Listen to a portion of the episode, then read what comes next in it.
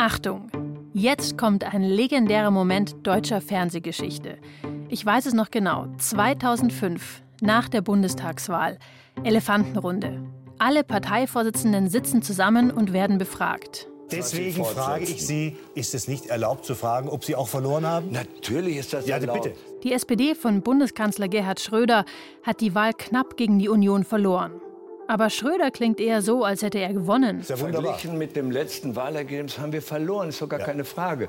Aber verglichen mit dem, was in dieser Republik geschrieben und gesendet worden ist, gibt es einen eindeutigen Verlierer. Und das ist nun wirklich Frau Merkel. Und das sollten auch Sie mal zur Kenntnis nehmen. Das ist ja doch so. Und deswegen sage ich, Herr Schröder, vielleicht haben, ich, Sie nicht, schmerzen- vielleicht haben Sie nicht zugehört. Mein Kollege hat, Sie, hat Frau Merkel... Die Elefantenrunde von 2005 ist heute noch ein Hit auf YouTube.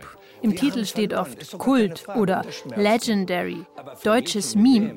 Und das hier ist der Höhepunkt. Glauben Sie im Ernst, dass meine Partei auf ein Gesprächsangebot von Frau Merkel bei dieser Sachlage einginge, indem sie sagt, sie möchte Bundeskanzlerin werden? Ich meine, wir müssen die Kirche doch auch mal im Dorf lassen. Nochmal. Die CDU mit Merkel hat die Wahl gewonnen. Die SPD hat verloren. Und Gerhard Schröder sitzt da, zurückgelehnt in seinem Sessel und wirkt so selbstsicher wie eh und je. Vielleicht kann er wirklich nicht verstehen, was da gerade passiert ist. Ich glaube, der Auftritt damals in dieser Elefantenrunde war geprägt von dem Unglauben von Schröder, dass er tatsächlich gegen eine Frau verloren hat. Das sagt Dorothee Beck. Sie forscht an der Uni Marburg zu Geschlechterverhältnissen in der Politik. Der konnte das schlicht nicht fassen und er hat es auch erstmal irgendwie abgewehrt oder abgestritten. Das war für ihn unvorstellbar. Also für so einen Typus Mann, der war fassungslos. Um Männlichkeit in der Politik und um Schröder als Macker geht es später noch. Vor allem reden wir in dieser Folge vom Kanzlercast aber über den Grund für die Wahlniederlage. Denn das ist eine der wichtigsten und umstrittensten Reformen gewesen, die es je in Deutschland gegeben hat. Die Agenda 2010. Weniger Staat, mehr Eigenverantwortung. Ausgerechnet als die SPD nach 16 Jahren endlich mal wieder den Kanzler stellt, macht der eine Reform, die so gar nicht sozialdemokratisch ist. Bis heute streiten sich besonders die Genossen. Hat die Agenda Menschen in Armut gestürzt und Deutschland gespalten? Oder hat sie Deutschlands Wirtschaft wieder fit gemacht und unseren Wohlstand gesichert? Auf diese Fragen suchen wir Antworten. Und es geht um den Weg zur Agenda. Denn es ist kein Zufall, dass gerade Gerhard Schröder sie durchgesetzt hat.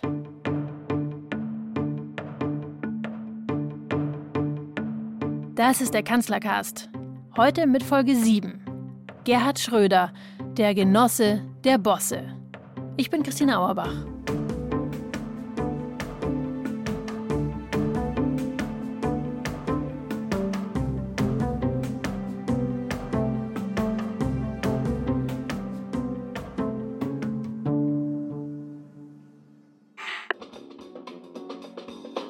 Wir springen ins Jahr 1998. Da hat nämlich alles angefangen.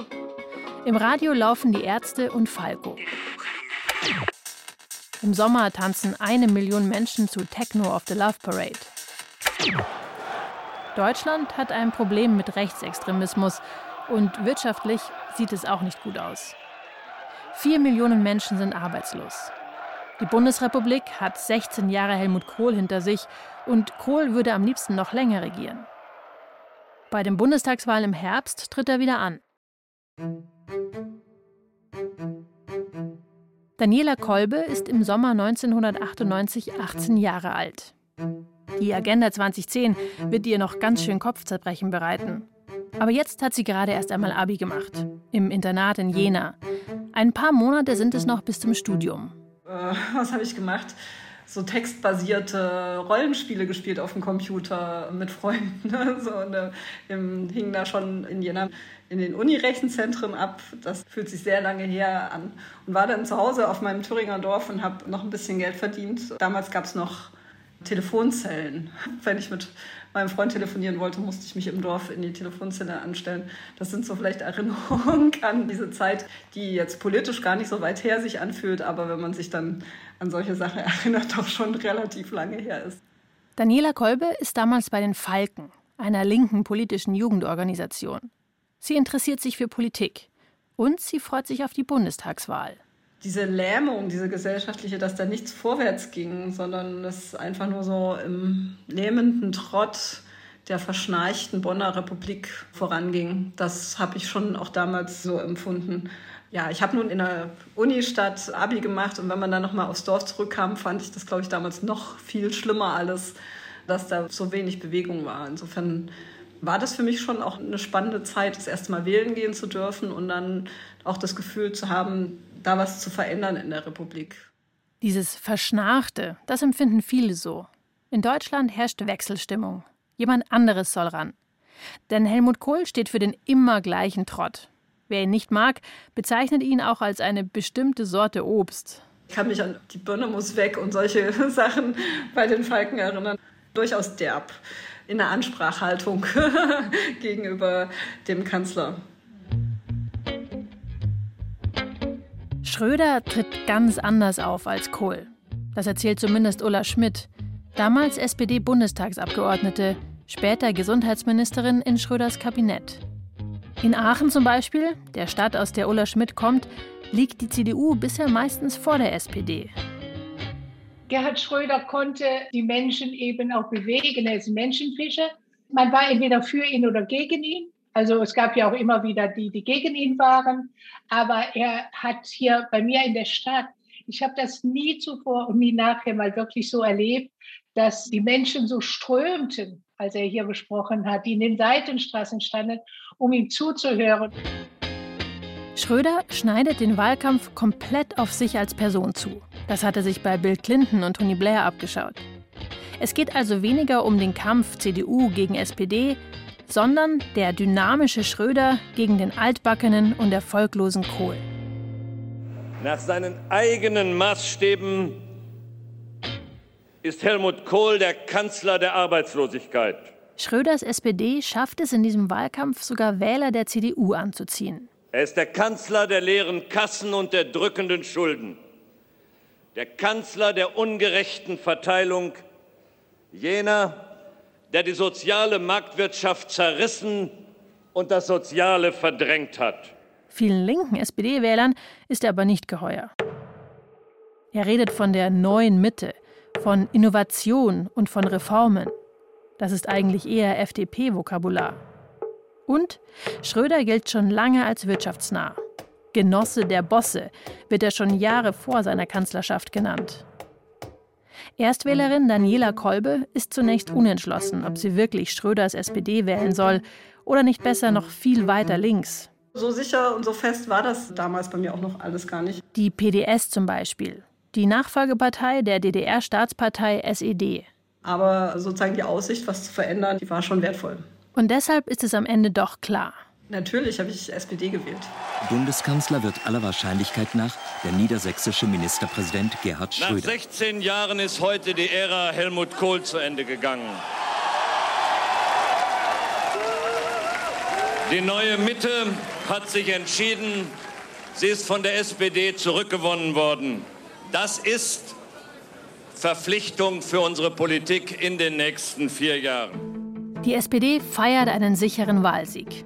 40,9 Prozent, mehr als 5 Prozent Vorsprung vor der Union. Als Koalitionspartner stehen schon die Grünen bereit. Die Kanzlerzeit von Gerhard Schröder beginnt. Und sie ist von Anfang an voller Konflikte. Und ganz anders als in den Kohljahren werden diese ganz gerne in der Öffentlichkeit ausgetragen. Dabei zeigt sich so richtig, was für ein Männerverein die deutsche Politik ist. Gerade erst Kanzler haut Schröder gleich mal einen seiner Sprüche raus, der in manchen Männerrunden sicher gut ankommt. Er redet vom Ministerium für Familie und Gedöns. Ich habe mir die Hände über den Kopf zusammengeschlagen, habe gedacht, konnte er jetzt nicht ein anderes Wort finden. Ich meine, das war das Ministerium für Frauen, Familie, Senioren, Jugend. Man hätte da nicht Gedöns sagen dürfen. Ne? Das war einfach, das ist ihm ja auch jahrelang angehängt worden. Und ich glaube, er hätte das auch gerne nicht gesagt gehabt, aber es ist rausgerutscht und wir waren erschüttert. Sagt Ulla Schmidt, die ja immerhin Schröders Gesundheitsministerin werden wird. Schröder gibt sich als der männliche Macher, einer, der die Probleme anpackt. Also Politik per se ist im Moment männlich. Das ist wieder Dorothee Beck von der Uni Marburg. Das politische System wurde von Männern für Männer gemacht und die Frauen kamen erst später dazu. Das ist unabhängig von der Person Schröder, aber Schröder hat diese Klaviatur einfach perfekt beherrscht.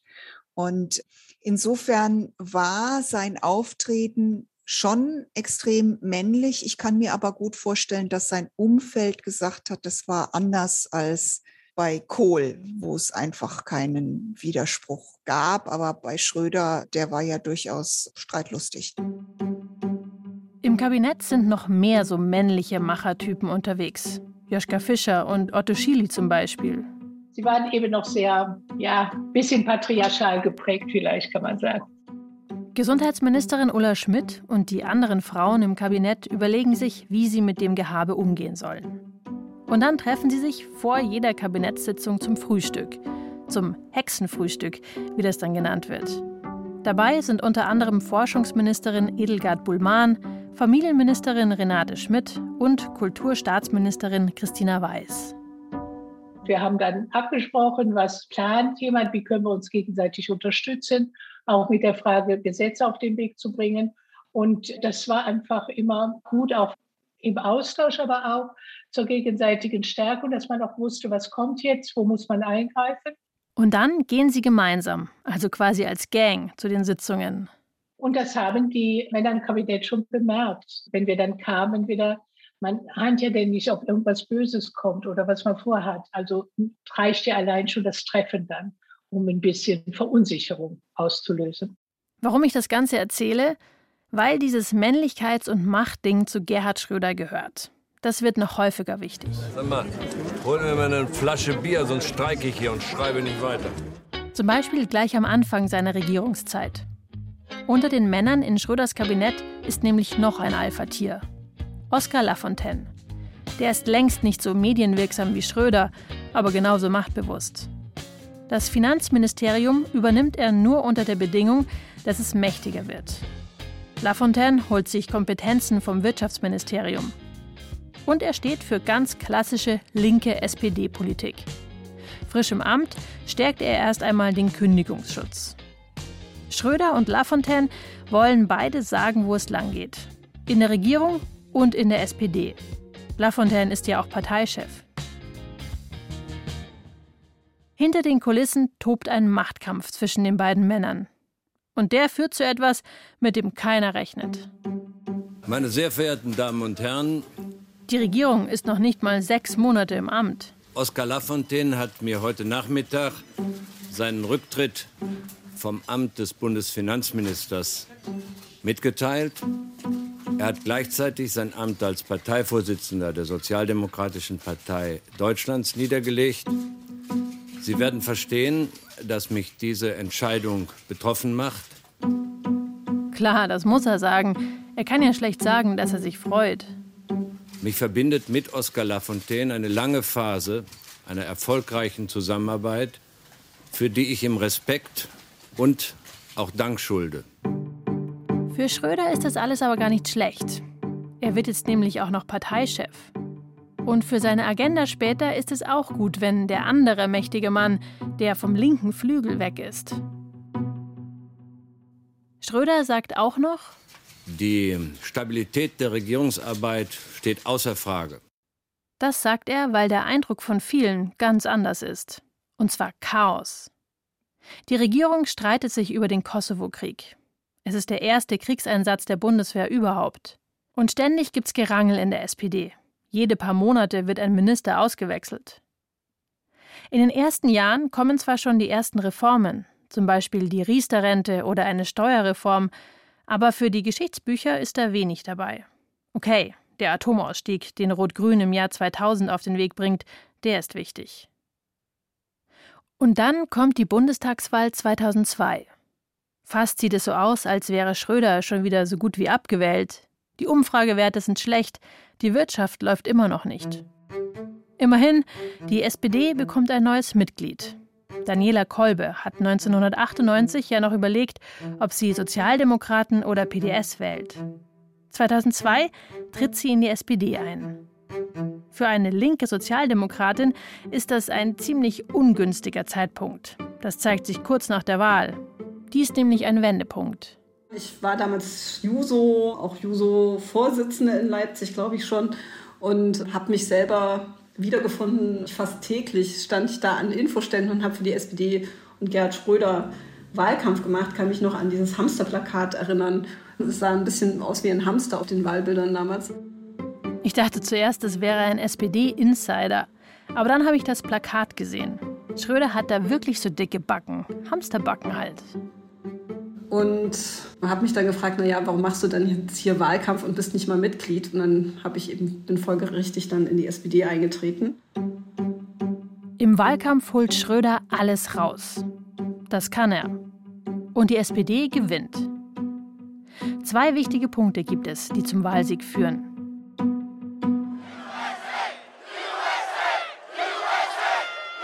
Die US-Regierung will im Irak einmarschieren. Dort sollen Massenvernichtungswaffen zerstört werden. Präsident Saddam Hussein behindert die Arbeit der UN-Inspektoren, so die Argumentation. Die USA benutzen das allerdings eher als Vorwand. Aus heutiger Sicht kann man wirklich sagen, die US-Regierung will damals diesen Krieg. Und sie sucht Verbündete. Aber Schröder lässt sich darauf nicht ein. Wir haben immer deutlich gemacht, dass wir diese Debatte für falsch halten, dass wir den Wechsel des Zieles weg davon, Druck auszuüben, damit die Inspektoren reinkommen, hin auf das, was jetzt im Vordergrund der Diskussion steht, für falsch halten und dass sich Deutschland deswegen an einer militärischen Intervention nicht beteiligen wird, nicht unter meiner Führung. Das feiern viele, auch heute noch. Und es gibt noch einen anderen wichtigen Grund für den Wahlsieg. 2002 gibt es eine Flutkatastrophe. Die Elbe überschwemmt in Sachsen ganze Dörfer. Und Schröder macht als Anpacker in Gummistiefeln einfach eine bessere Figur als Gegenkandidat Edmund Stoiber. Ich bin jetzt gut auf Grimma eingegangen und es zeigt auch, dass die Leute hier Interesse dafür finden und äh, dankbar sind, dass wir solche Hilfe bekommen haben für Grimma. Die Herzlichkeit, mit der er gesprochen hat und dass er auch das Gemeinsame hervorhebt an der Sache und den Aufbauwillen der Leute auch ehrt. Kurze Zeit nach der Wahl rauschen die Umfragewerte wieder in den Keller. Schröder schreibt in seiner Biografie, dass er in der Zeit Fehler macht. Die Regierung wirkt oft zerstritten und unsouverän. Dazu kommt, dass es mit der Wirtschaft einfach nicht bergauf geht. 2002 steckt sie mitten in der längsten Stagnationsphase seit der Gründung der Bundesrepublik. Die Lohnnebenkosten sind sehr hoch, viel höher als in anderen Ländern. Deutschland ist einfach nicht konkurrenzfähig. Es gibt fast fünf Millionen Arbeitslose, eine Quote von über 11 Prozent. Bei seiner ersten Wahl hat Schröder gesagt, wenn wir es nicht schaffen, die Arbeitslosigkeit spürbar zu senken, dann haben wir es nicht verdient, wiedergewählt zu werden. Markiges Versprechen, das er bisher nicht gehalten hat. Das will er jetzt ändern. Während die Menschen über den Irak reden, arbeiten Schröder und ein paar andere an einem aus ihrer Sicht großen Wurf, um die Wirtschaft in Deutschland anzukurbeln und endlich neue Jobs zu schaffen. Mitte März spricht Schröder vor dem Bundestag. Wir werden, meine sehr verehrten Damen und Herren, Leistungen des Staates kürzen, Eigenverantwortung fordern und mehr Eigenleistung von jedem Einzelnen abfordern müssen. Schröder verkündet seine Pläne. Es ist eines der umstrittensten Reformprojekte der Nachkriegszeit, die Agenda 2010. Die Arbeitsämter verschwinden, viel zu angestaubt. Unter Schröder werden sie zu Agenturen für Arbeit. Sie sollen Arbeitslose fördern und fordern. Praktisch sieht das so aus, dass Arbeitslose ab jetzt so gut wie jeden Job annehmen müssen, egal was ihre Qualifikation ist. Wer Ingenieur ist, dem ist zum Beispiel auch zumutbar, am Fließband zu arbeiten, so die Idee. Lehnt der Arbeitslose eine zumutbare Tätigkeit ab, wird ihm das Arbeitslosengeld gekürzt. Außerdem erleichtert die Agenda 2010 Unternehmen den Einsatz von Leiharbeitern. In Zukunft können sie also leichter Menschen beschäftigen, ohne ihnen einen langfristigen Arbeitsvertrag im Unternehmen zu geben. In der Öffentlichkeit setzt sich aber vor allem ein Begriff fest Hartz IV. Bald wird das zum Angstwort und zum Stigma. Früher gab es lange Arbeitslosengeld.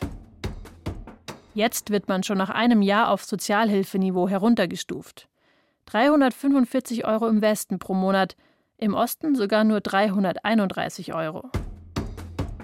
Durch diese Maßnahmen soll der Anreiz entstehen, schnell einen neuen Job anzunehmen, auch wenn der schlechter bezahlt ist als der alte. Fördern und fordern eben. Für die Arbeitgeber Appelle und für die Arbeitnehmer und sozial Schwachen harte Einschnitte, und zwar harte Einschnitte, die wirklich kaum zu verkraften sind. Es gibt Gegenwind. Nicht von der Opposition, sondern von links. Zum Beispiel vom Chef des Deutschen Gewerkschaftsbundes, Michael Sommer. Krankengeld ist meines Erachtens unmoralisch, so wie es angegangen werden soll. Kündigungsschutz bringt nichts für mehr Arbeit und die Absenkung der Arbeitslosenhilfe auf Sozialhilfeniveau ist sozialpolitisch mehr als prekär. Halten wir also mal fest. Schröder kündigt Reformen an, die die Arbeitswelt umkrempeln werden. Aber nicht im Sinne der Arbeitnehmer, für die die SPD eigentlich steht. Für Daniela Kolbe ist das eine schwierige Zeit.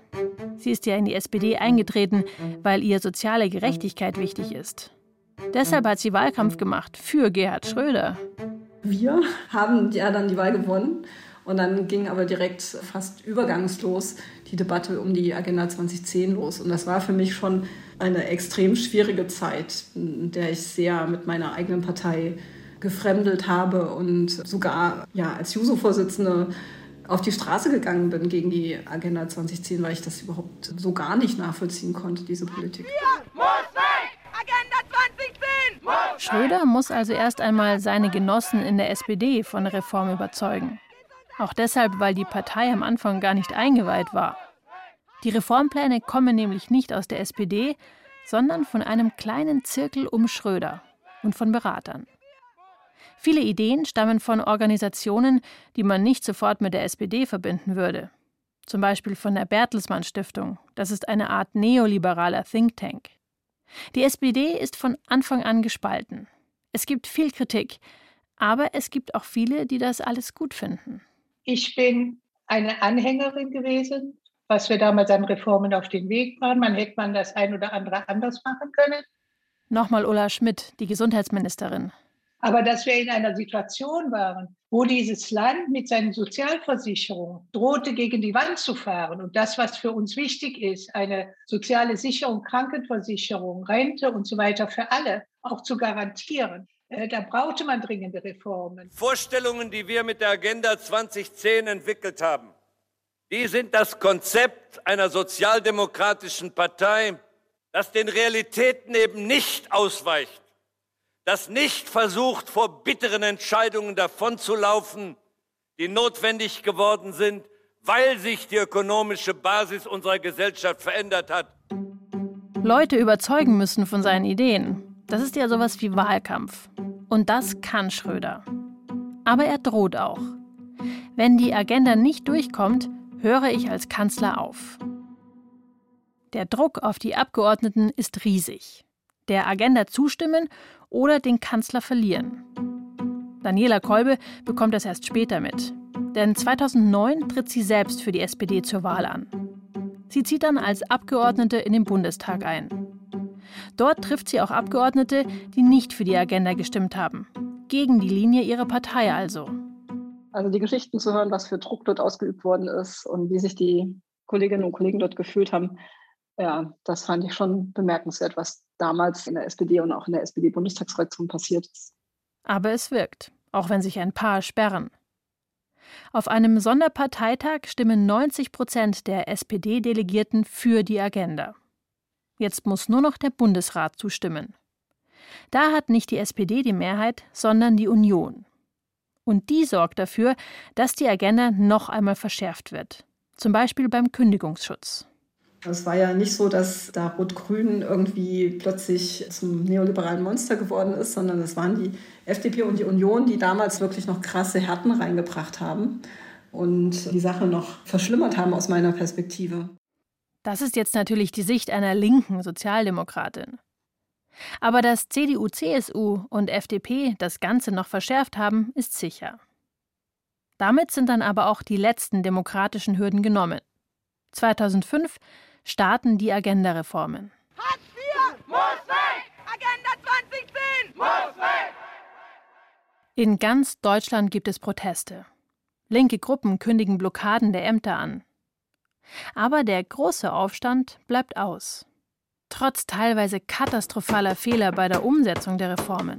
Jeder von euch quatscht den Scheiß daher. Keiner kriegt es auf die Reihe, die Papiere mal richtig durchzusehen, oder? Na, das geht aber doch nicht. Sie können uns doch jetzt nicht abspeisen. Das ist doch eine Frechheit, sowas. Wegen eines Programmierfehlers zum Beispiel in der Software vom Amt kommt das Hartz-IV-Geld bei vielen Menschen gar nicht erst auf dem Konto an. Jetzt bleiben Sie halt einmal da heraus. Das ist doch eine Frechheit, sowas, guter Mann. Ich brauche mehr Geld. So ein Programmierfehler ist schnell behoben.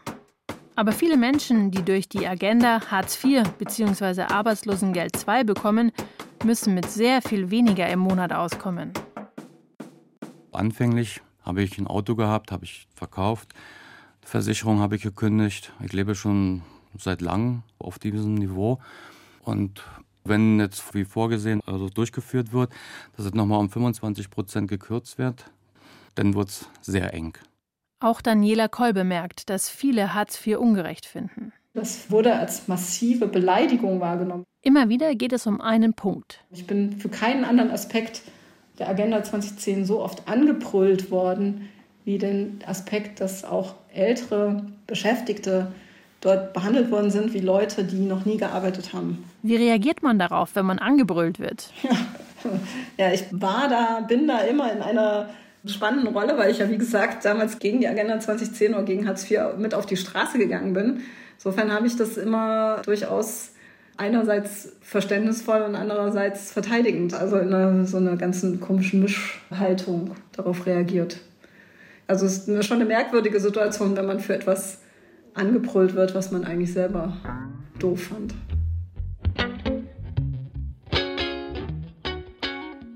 Kanzler Schröder ist trotz aller Kritik weiter überzeugt. Wir halten Kurs. Seine Agenda wird die Wirtschaft ankurbeln. Was beschlossen ist, wird nicht verändert. Und was die Wirtschaft ankurbelt, ist am Ende gut für alle. Wir werden den Weg, den wir mit der Agenda 2010 eingeschlagen haben, gemeinsam konsequent weitergehen.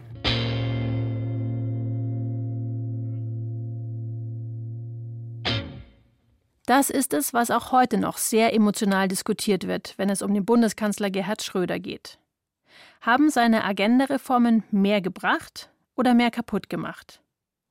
Geht es den Menschen in Deutschland durch sie besser oder schlechter? Die Antwort ist kompliziert. Ulla Schmidt, die damalige Gesundheitsministerin, erinnert daran, dass die Agenda 2010 ein großes Reformpaket war, viel mehr als nur weniger Arbeitslosengeld. Agenda 2010 ist immer Hartz IV, mehr kommt ja nicht. Also nur dieses eine. Ne? Und da muss ich mal sagen, das ist eine völlige Verkennung der Situation, die wir damals hatten. Die Agenda 2010, sagt Schmidt, hat eben nicht nur mit Sozialleistungen und Arbeitssuche zu tun. Agenda 2010 war 20 Milliarden Investitionsprogramm für die Kommune. Agenda 2010 waren die ersten 4 Milliarden für Ganztagsbeschulung. Stimmt. Auch Ganztagsschule und Kinderbetreuung wurden damals von Schröder und seiner Regierung auf den Weg gebracht. Gerade bei dem Thema wollte Rot-Grün eigentlich noch mehr. Sie haben es nur nicht geschafft, die Reformen noch umzusetzen. Das Elterngeld war im Prinzip schon fertig geplant. Die nächste Regierung musste es später nur noch aus der Schublade ziehen.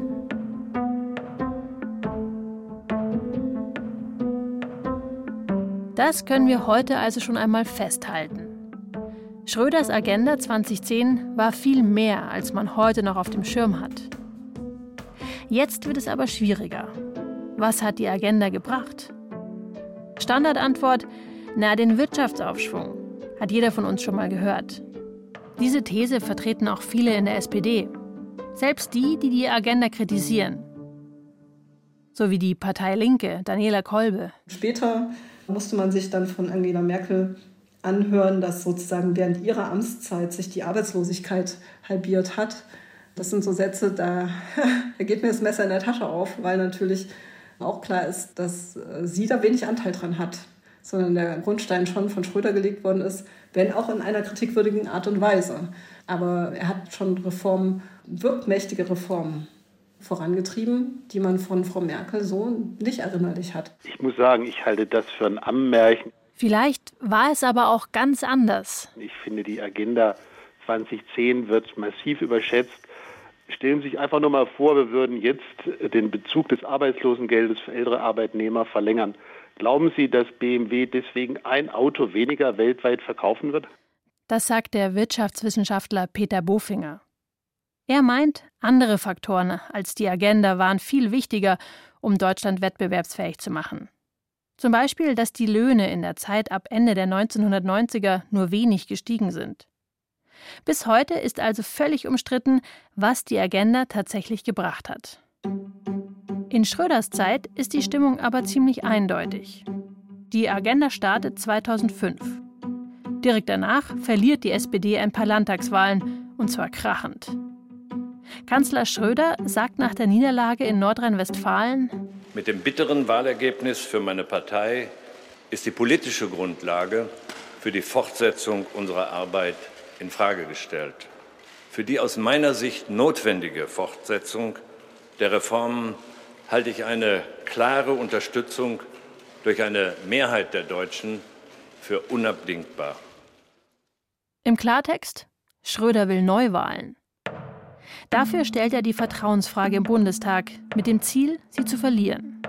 Dann kann der Bundespräsident Neuwahlen anordnen. Verfassungsrechtlich ist das ein bisschen heikel.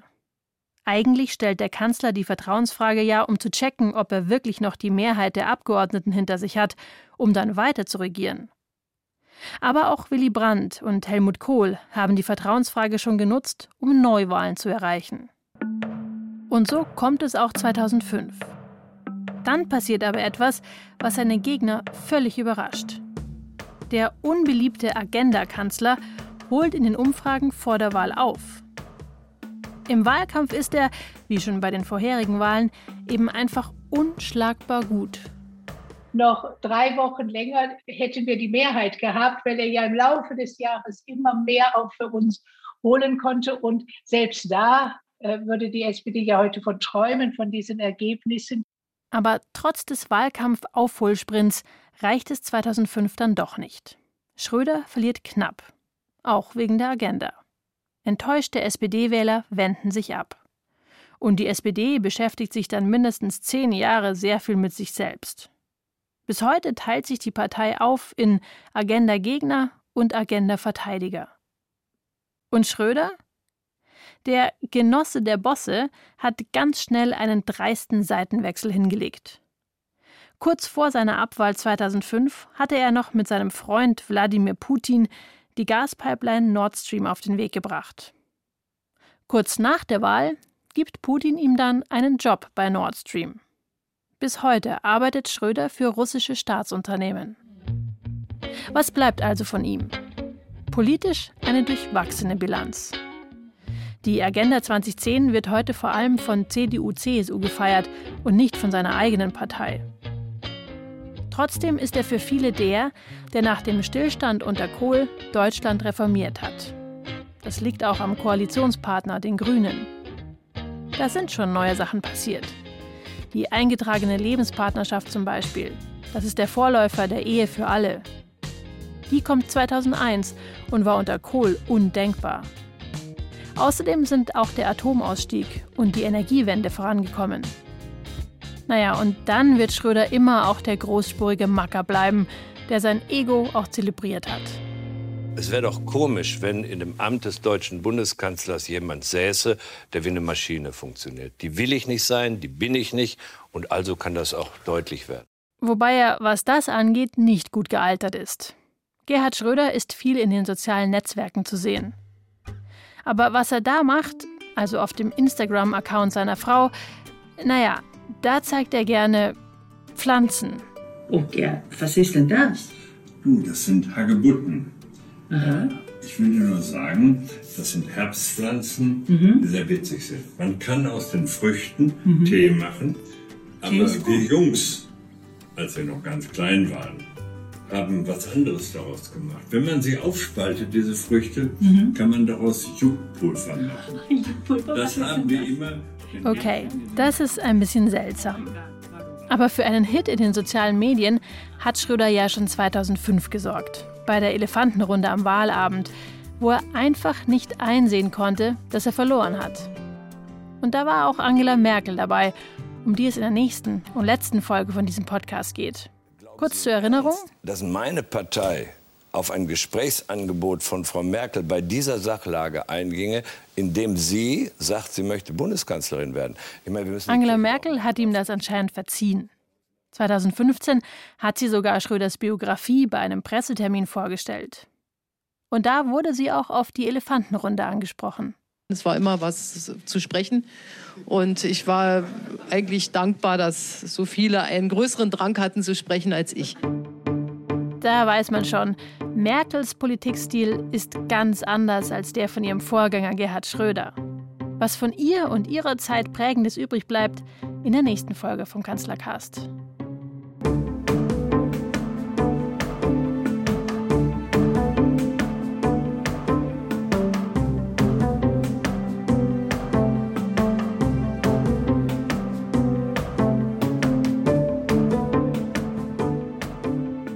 Das war die siebte Folge vom Kanzlercast. Gerhard Schröder, der Genosse der Bosse. Autor Johannes Bertou. Regie Helen Malich. Ton und Technik Regina Stärke und Monika Xenger. Sounddesign Martha Barr. Redaktion Klaus Urich und Christina Auerbach.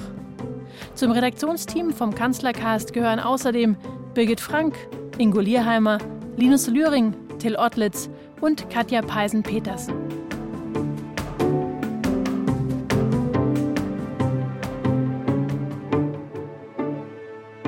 Wenn ihr mal sehen wollt, wie Politik auf Insta richtig gut funktioniert, dann geht jetzt nicht auf den Kanal von Gerhard Schröder und seinen Hagebutten, sondern zur News-WG. Minusch, Helene und Max erklären euch dort politische Themen so, dass sie Spaß machen und dass jeder sie versteht. Es lohnt sich reinzuschauen bei der News-WG auf Instagram. Ich bin Christina Auerbach. Bis zum nächsten Mal.